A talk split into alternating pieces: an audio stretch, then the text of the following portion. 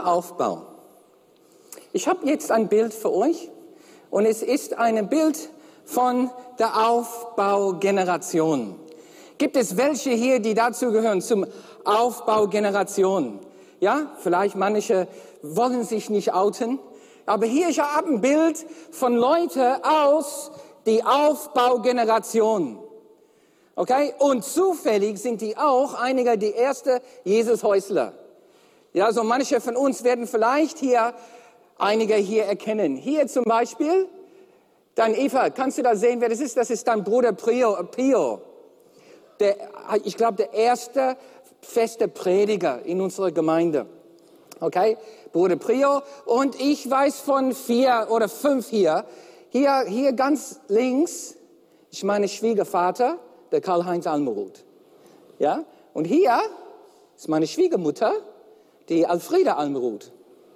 Und hier in ihr Arm meine Schwager, der jetzt 60 Jahre alt ist. Ja, der Peter. Dann, dieser, glaube ich, vorne sind Familie Flader und hinten, wohlmöglich, hier hinten, wir denken vielleicht die Renzes. Da sind wir nicht sicher. So, wenn du gerne dann selber dann gucken möchtest, sag es mir, schick euch das Foto. Vielleicht kannst du mir helfen, die Leute, die hinten sind, irgendwie zu identifizieren. Aufbaugeneration. Nach dem Krieg alles kaputt. Alles Wüste. Wirtschaft kaputt. Nichts hat dem geschont. Nichts hat dem ähm, wirklich dann äh, retten können von den Schmerzen und des Leiden. Es gibt aber eines, was dem durchgetragen hat. Die Hoffnung, dass es für die nächste Generation besser wird. Und als ich dann mehrmals hingesessen bin mit, mit Leuten aus der Aufbaugeneration, haben sie mir davon erzählt, wie schwer das gewesen ist, wie, wie, wie, ja, wie, wie schwierig es war, aber dass sie die Hoffnung nicht aufgegeben haben, dass Hoffnung sie getragen hat in der Zeit. Und es war, es war nicht, nicht mehr das Sprechen von jetziger Vergnügen und jetziger Genuss und Spaß, sondern, sondern die, die tragende Kraft der Hoffnung auf ein besseres Leben für ihre Kinder. Man sieht Sachen gemeinsam mit jetzt. So viele Firmen gehen pleite. So viele, so viele Jobs gehen verloren. So viele Menschen im Not. So viele Jugendlichen, Teenager und Erwachsenen, die, die mit den, mit den Trubsal und der, der Schmerzen der jetzigen Situation es echt hart haben. Und ähnlich so kann es sein, dass der, der Hoffnung kann es durchtragen. Die Hoffnung auf, auf was Besseres ist, was uns durchträgt. Und ich stelle mir vor, so, so sind dann die zwei Hände Gottes zu verstehen. Zwei Hände. In einem Hand, einem Hand oft nutzt Gott, um uns zu überdecken, zu retten, zu schonen dass der, der feurige Schmerzen, der, der, der Trübsal und, und Not uns übergeht und uns, uns gar nicht trifft. Er, er, er möchte und oft kommt er und rettet er uns mit seiner Hand über uns. Und seine Hand über uns heißt, dass wir, dass wir ent, ent, entwischen, dass wir entgehen, dass wir, dass wir gerettet werden. Aber der hat auch eine tragende Hand. Und die, die tragende Hand trägt uns in Zeiten der Schwierigkeiten. Sein tragender Hand trägt uns, wenn alles kaputt ist. Trägt uns, wenn, wenn, wenn, meine, wenn meine Firma pleite geht, wenn ich meinen Job verliere, wenn, wenn ich, äh, mein, mein Gehalt gekürzt wird, wenn ich, wenn ich nicht weiter weiß, wie, wie ich überhaupt meine Umkosten decke. Seine, seine tragende Hand kommt und trägt euch und uns in solche Situationen. Und das Kreuz ist, ist der ideale Beispiel. Sogar Jesus sagte, Vater, komm mit deiner, mit deinem rettenden Hand. Lass das Kelch von mir weichen. aber deine Wille soll geschehen. Und ob, ob, äh, in Tatsache, Jesus hat es mehrmals erlebt, dass der Hand des Vaters ihm gerettet hat. Die wollten ihn steinigen, die wollten ihn verhaften, aber, aber ging nicht. Aber dann einmal bei, bei Oster und Karfreitag nicht mehr das Retten der Hand, sondern die tragende Hand Gottes. Tragende Hand Gottes. Was ist deine Lieblingsszene bei der offenen Auferstehungsgeschichte? Was ist deine favorite Szene?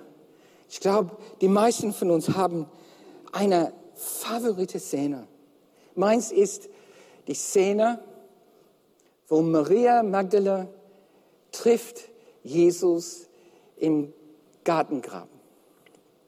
Sie weiß nicht. Die kommt dahin, weil sie ihn liebt. Und sie will ihm ehren und will seine Leiche dann, dann salben und, und, und will die letzten möglichen Momenten mit, mit Jesus in Form der Leiche dann verbringen. Aber es ist nicht, der, der, der Stein werde weggeholt und, und sie dann ist aufgelöst und weiß nicht, äh, was hier läuft. Die, die kann seine Leiche nicht finden. Und dann trifft sie dann, dann jemandem und denkt, es ist der Gärtner. Das ist der Gärtner. Und, und, und der Gärtner fragt sie, was, was möchtest du? Und dann, und Maria sagt, oh, ah, ich suche, ich suche mein Jesus. Und ich spüre dann, wie, wie vielleicht die ganze Heilige Schrift auf diesen Gipfelpunkt kommt, wo sie irgendwie hat sie ihn noch nicht erkannt. Irgendwie hat sie ihn noch nicht erkannt. Und, und sie steht vor ihm und dann mit einem Wort spricht Jesus ihr Name aus. Maria. Und, und auf einmal erkennt sie ihn und, und mit einem Reflex schreit sie und sagt, Rabbi, Rabbi. Und, und, und will ihn nicht loslassen. Das ist meine favorite Szene. So heute ist, heute ist Ostersonntag. Wir feiern die Auferstehung. Wir wollen feiern. Jesus ist auferstanden. Jesus ist auferstanden.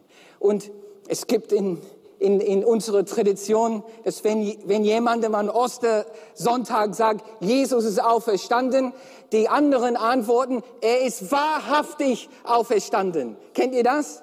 Wahrhaftig. Jesus ist auferstanden. Amen. Wahrhaftig auferstanden. Aber oftmals haben wir Zweifel. Ein Zweifel kann jeder von uns wie ein Sturm, wie eine Wolke über unsere Seele wehen. Wohin mit Zweifeln?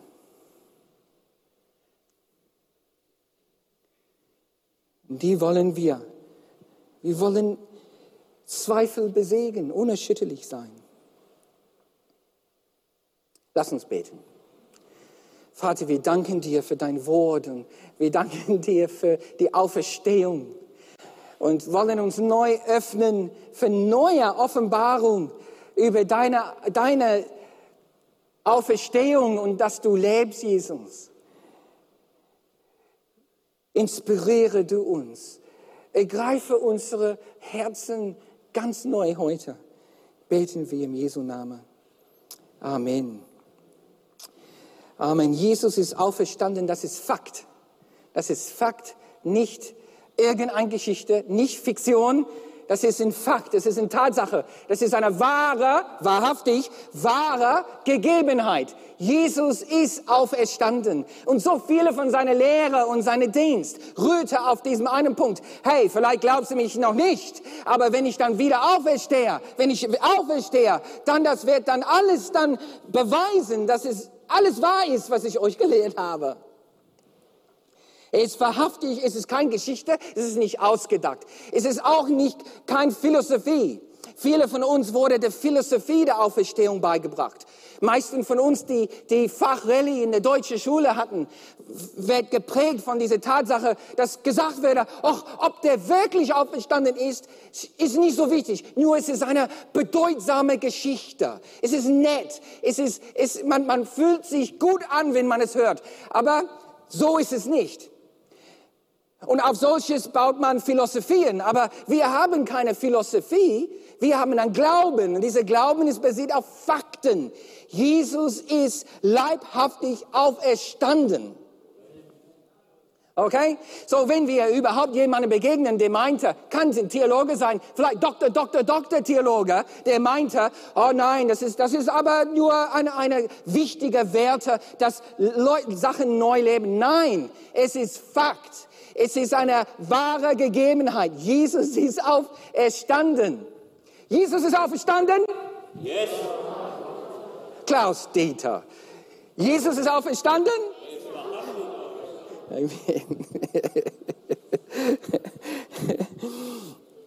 Leute, es wurde vorausgesagt. Was ist der Beweis? Was sind die Beweisstücke, die wir haben, um sowas zu begründen? Ich meine, ich war nicht da. Ich war schon mal da, wo es passiert ist, in, in Jerusalem, da, da, aber ich war nicht vor 2020 Jahren da. So, was sind die Beweise? Erstmal, wir haben schon seit tausend Jahren ein Roadmap für das ganze Geschehens.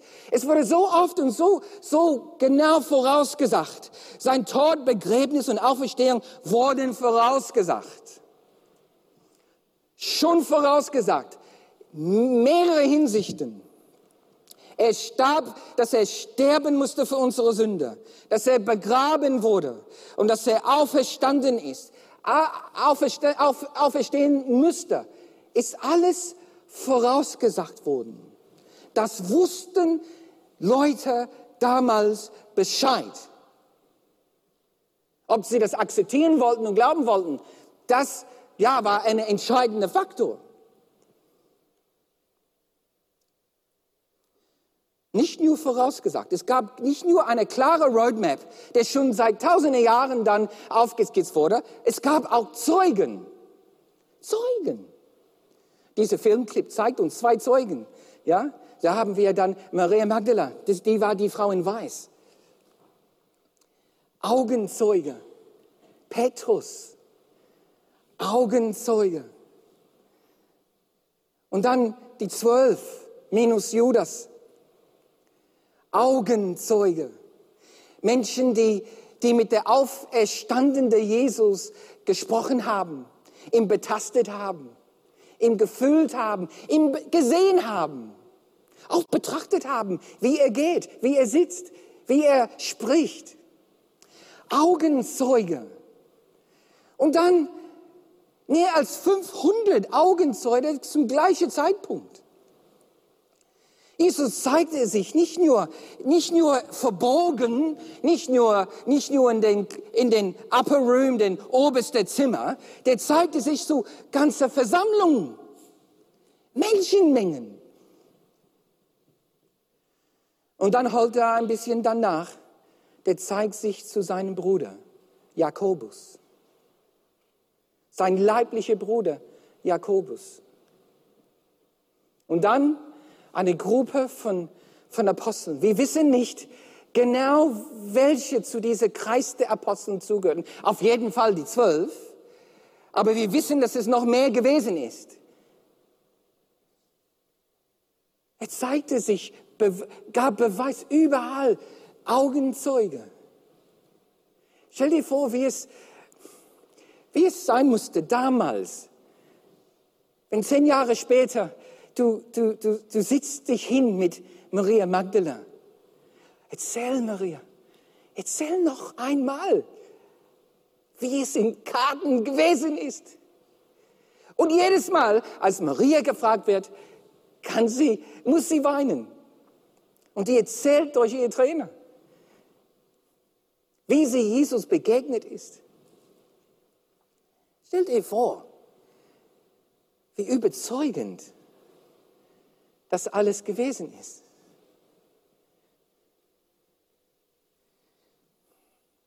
Ja, das gibt in die Zeuge. Dann letztens lesen wir auch Leute wie Paulus sind Jesus begegnet nach der Auferstehung.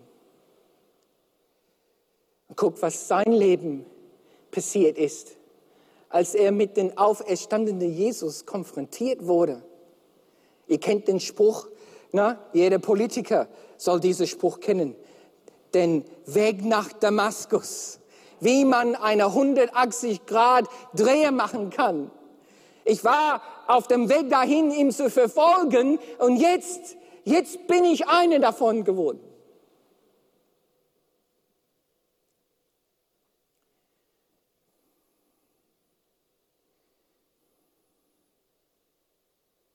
Und hier steht in 1. Korinther 15, 11, ob es nun aber ich sei oder jener, so verkünden wir und so habt ihr geglaubt. Es gibt dann die Fakten. Es ist vorausgesagt worden, die Zeugen und dann des Vertrauens.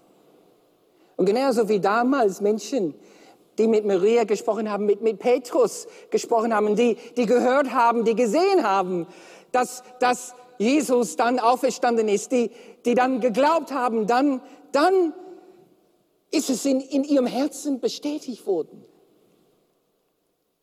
Habe ich eine, eine Bild von einer Brücke. Hier, als der Morris und ich, wir waren dann in Australien, haben meine Eltern besucht. Ne? Und in Australien gibt es zwei große Städte. Die wichtigste, beste Stadt Australiens ist Melbourne. Okay?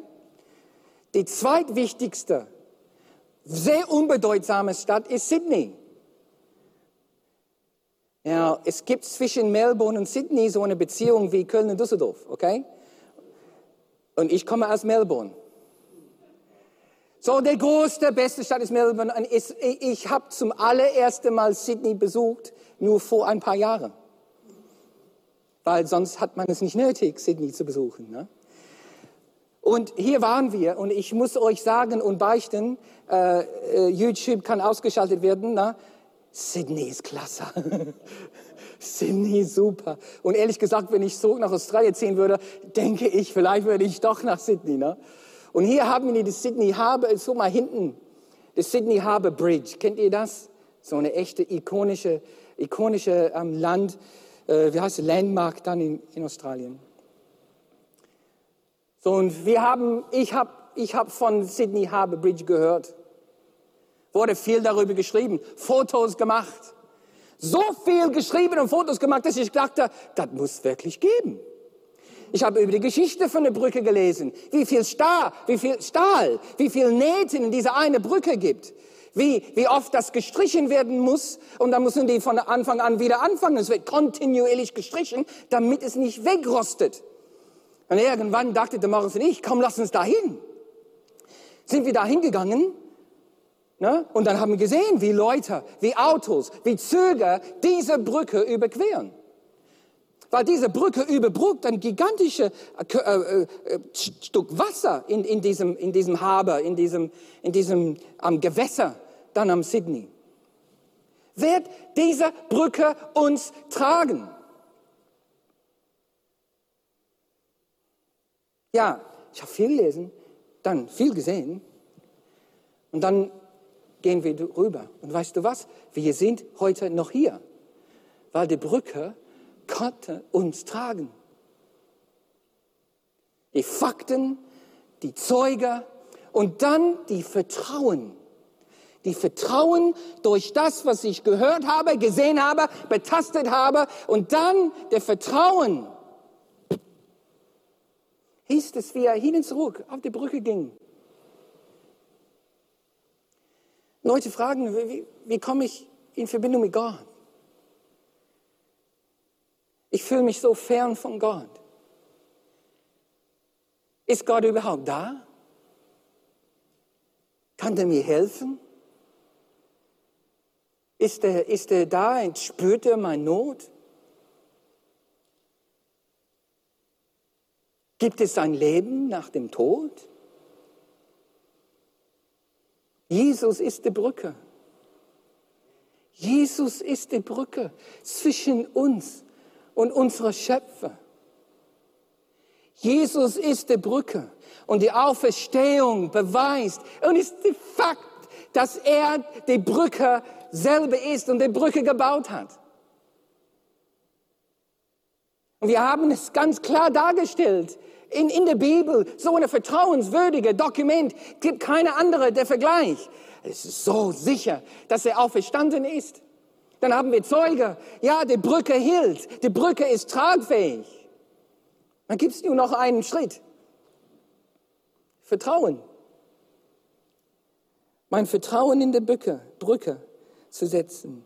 Begebe dich auf die Brücke.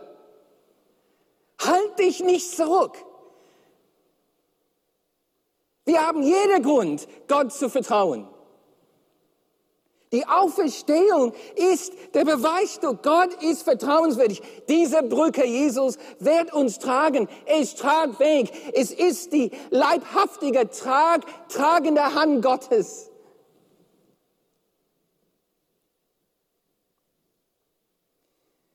Aber wir haben Probleme mit Zweifeln.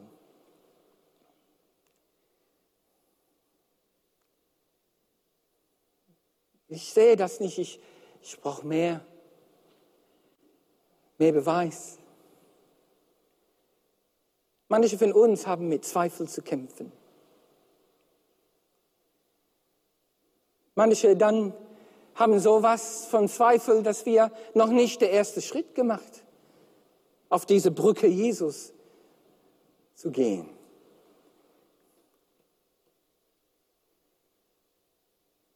Und manchmal haben wir Zweifel besiegt und dann Jahre später kommt es zurück. Ist Gott wirklich da? Interessiert er sich wirklich für mich? Ist das alles wirklich wahr? Wo hier sind einige Ursachen von Zweifel. Gott hat mein Gebete nicht geantwortet. Es ist nicht alles so nicht entstanden, wie ich es wollte oder wie ich es mir vorgestellt habe. Das ist eine, eine Ursache von Zweifel. Ist eine, hormonisch. Midlife.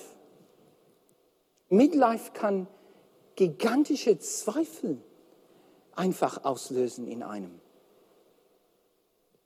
Du zweifelst dich an deine Frau, du zweifelst dich an deine Karriere, du zweifelst dich an deine Bildung und dann zweifelst du dich an Gott. Und, und wenn du in dir selbst bist, du, du kannst es nicht unterscheiden, aber Fakt ist, es ist nur ein Mangel von Testosteron. Biologischer, unser Körper kann sogar Zweifel auslösen. Depression. Depression kann Zweifel auslösen. Nicht genug Beweis.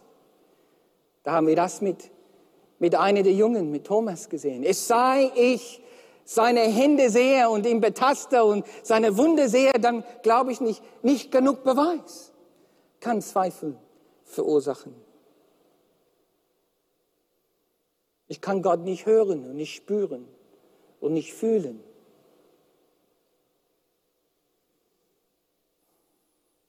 Falsche Information kann Zweifel auslösen. Erinnert euch an diesem Buch von Dan Brown, na, der Da Vinci Code. Kennt ihr das? Da Vinci Code.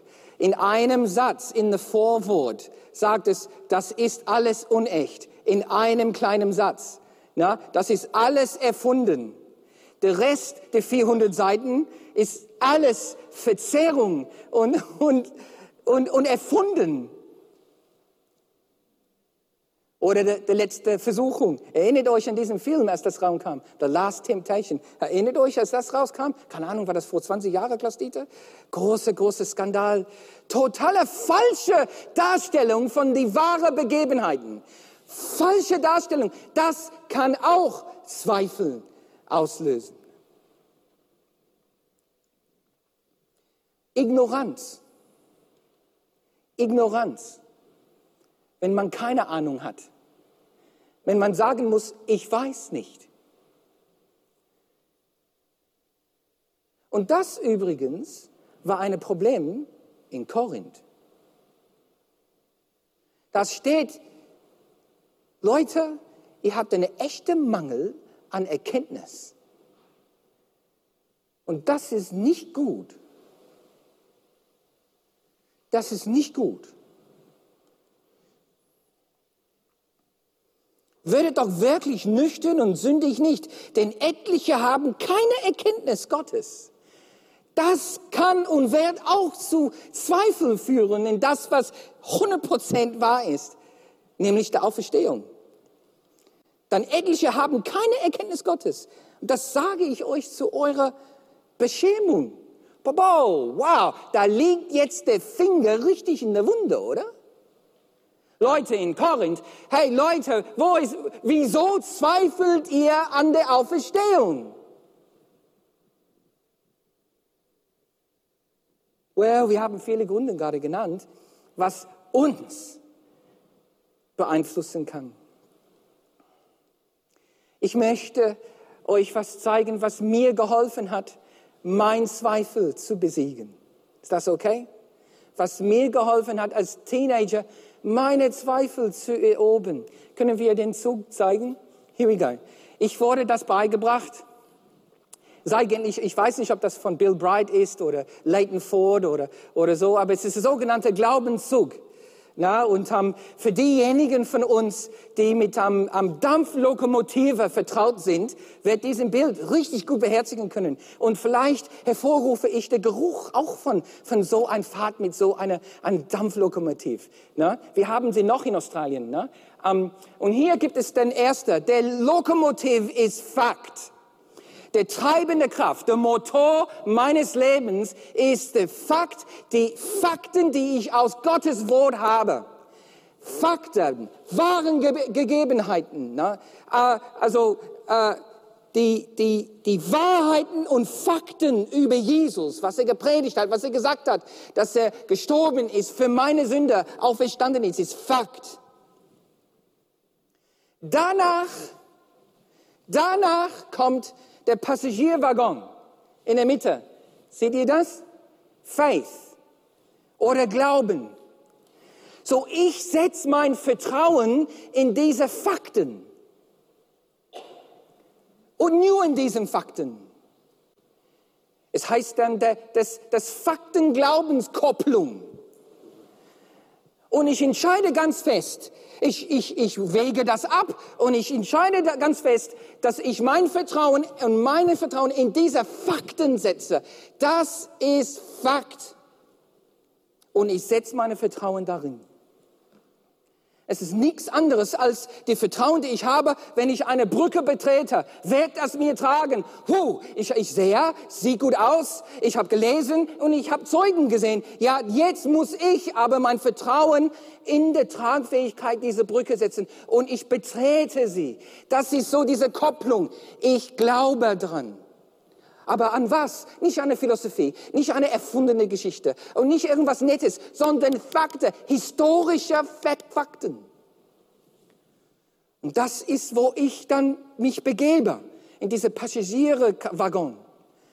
Und die Fakten, die Fakten aus Gottes Wort, das ist die treibende Kraft meines Lebens und zieht mich. Und danach kommt mein Gefühle. Now, auf Englisch heißt es the caboose.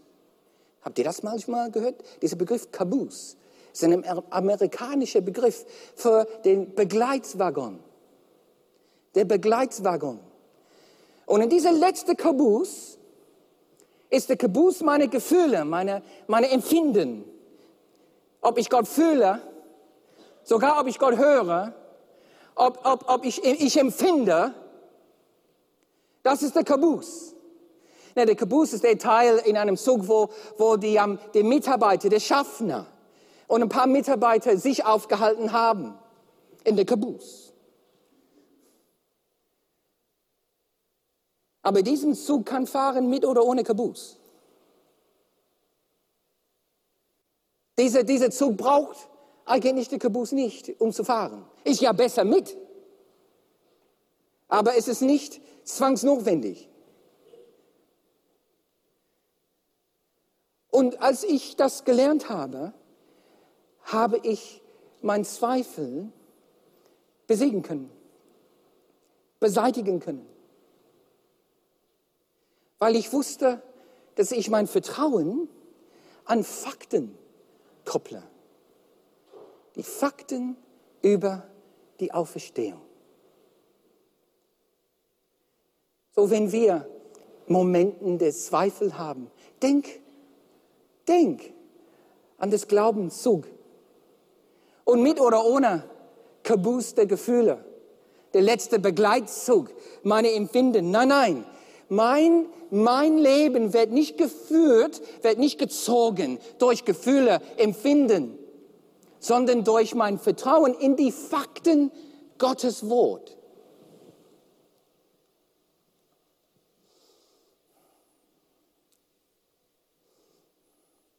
So, lass uns mit ein paar Fakten über die Auferstehung dann durchgehen, um uns, um uns ein bisschen, bisschen ah, Gas zu geben durch die Fakten, ne? den Feuer, den Feuer in diesem Motor einfach zu entfachen, diese Fakten über die Auferstehung. Ich habe hier 17 Fakten über die Auferstehung. Seid ihr bereit, schnell mitzuschreiben?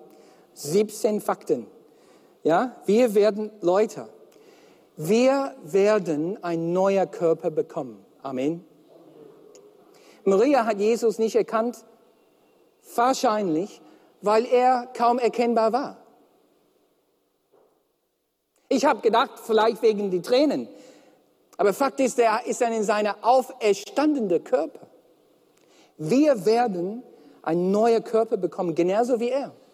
Siehst du, dieses Zugbild ist gut, weil er ist uns vorausgegangen, auch wie der Lokomotiv, wie diese Dampflokomotiv. Er ist dann vorausgegangen, ist der erste Auferstandene und wir, wenn wir gekoppelt sind mit ihm, wir werden folgen. So genauso wie er eine Körper, neue Körper bekommen haben, werden wir neue Körper bekommen. Amen. Amen. Erster Fakt. Übrigens, das ist Fakt.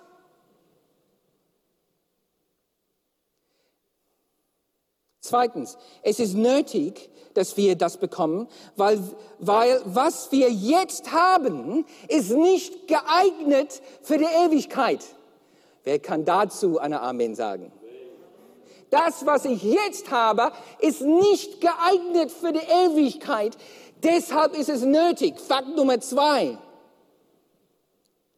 Fakt Nummer drei. Es gibt zwei Arten von Körper, die irdische und der himmlische. Okay? Und jeder, beide von dem hat seine Art von Schönheit. Sage Amen dazu. Jeder, beide Arten von Körper, der irdische und der himmlische, hat seine eigene Art von Schönheit. Nummer vier, beide Arten haben, oh, das war der vierte, beide Arten haben ihre eigene Art von Schönheit. Nummer fünf, die irdische Körper ist vergänglich. Okay? Das irdische Körper ist vergänglich.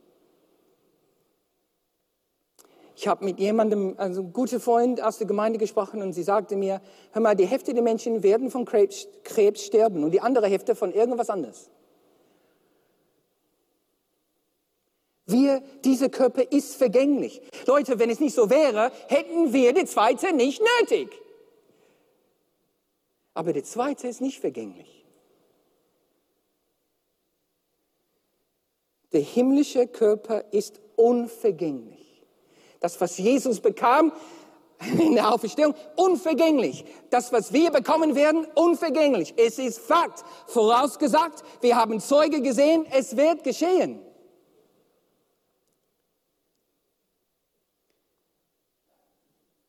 Die irdische Gestalt ist hinfällig. Das ist Nummer sieben. Und acht, die himmlische Gestalt ist voller Kraft. Voller Kraft.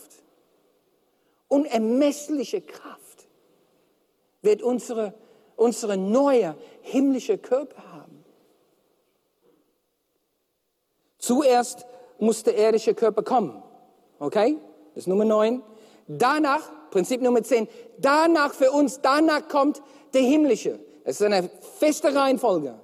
Erst der irdische Körper muss kommen. Und dann der himmlische.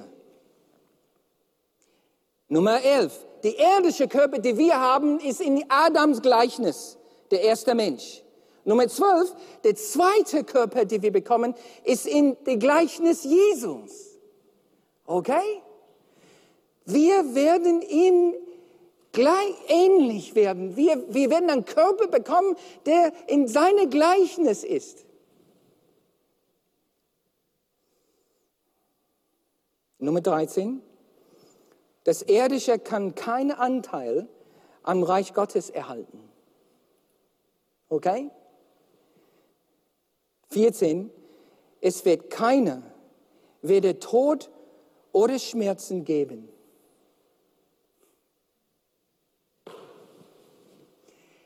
In dem neuen Körper wird kein Tod und kein Schmerzen geben.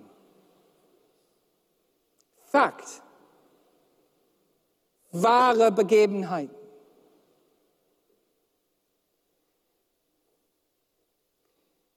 Nummer 14, 15. Sie, sie jetzt sterben, sie, die jetzt sterben, oder wir sagen einschlafen, sie werden auferweckt und die, die am Leben sind, werden wenn Jesus wiederkommt, werden verwandelt. Wow. I mean, win-win, oder?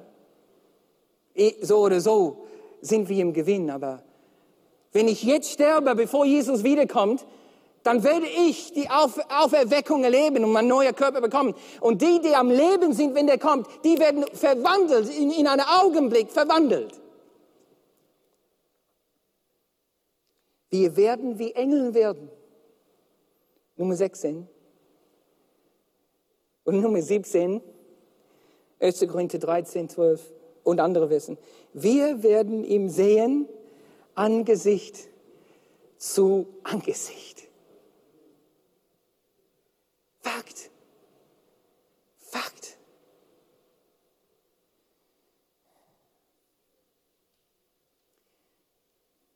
Diese Körper, die wir haben, ist so wie, wie jetzt eine, ein, ein Saatkern.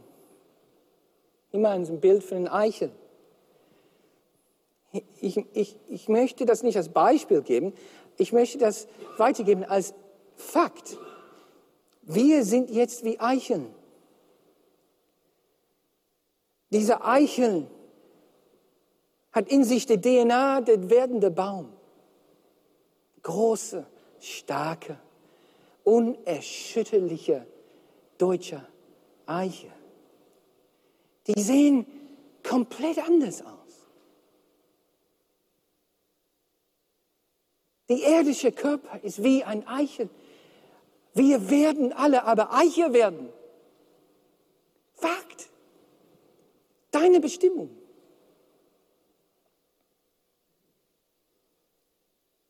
Darum dann, bleib standhaft in die Zeiten des Pandemies. Lass die Hoffnung, die Auferstehung uns tragen. Auch für diejenigen von uns, die die rettende Hand Gottes nicht spüren.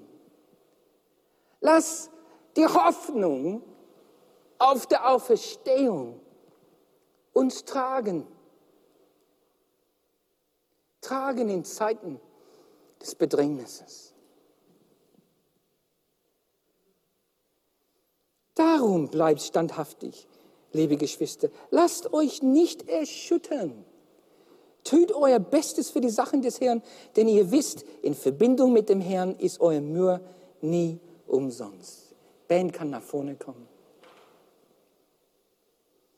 Glaubenszug. Den Glaubenszug.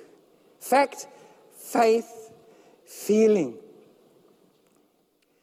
Jesus ist auferstanden. Er ist wahrhaftig auferstanden. Es ist wahrhaft, er ist wahrhaftig auferstanden. Es gibt keinen Zweifel. Es gibt, es gibt keinen Grund, irgendwie Zweifeln zu haben. Nein, in diese Fakten kopple ich mein Leben, den Personenwagen meines Lebens, des Glaubensteil meines Wesens, setzt mein Vertrauen in ihm und in ihm allein. Durch sein Wort wissen wir, dass die Dampflokomotiv seinen Weg in der Ewigkeit finden wird für mich. Die Brücke ist Jesus selbst. Ob meine Gefühle mitspielen oder nicht, ob meine Empfinden das bestätigt oder nicht.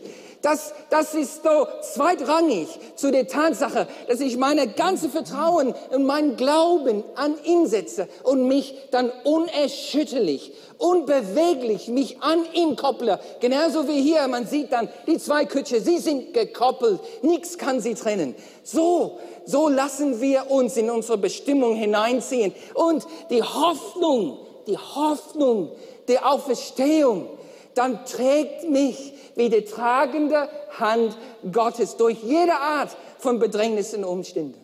Amen. Amen. Lass uns beten. Vater, wir wollen jetzt zu dir kommen. Und wenn du möchtest, wir können aufstehen.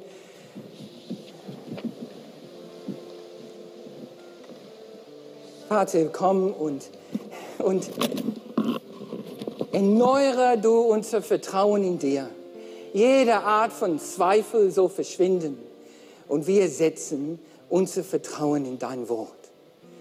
Und die Fakten, dass du auferstanden bist, Jesus, und in, und in uns wohnst. Amen.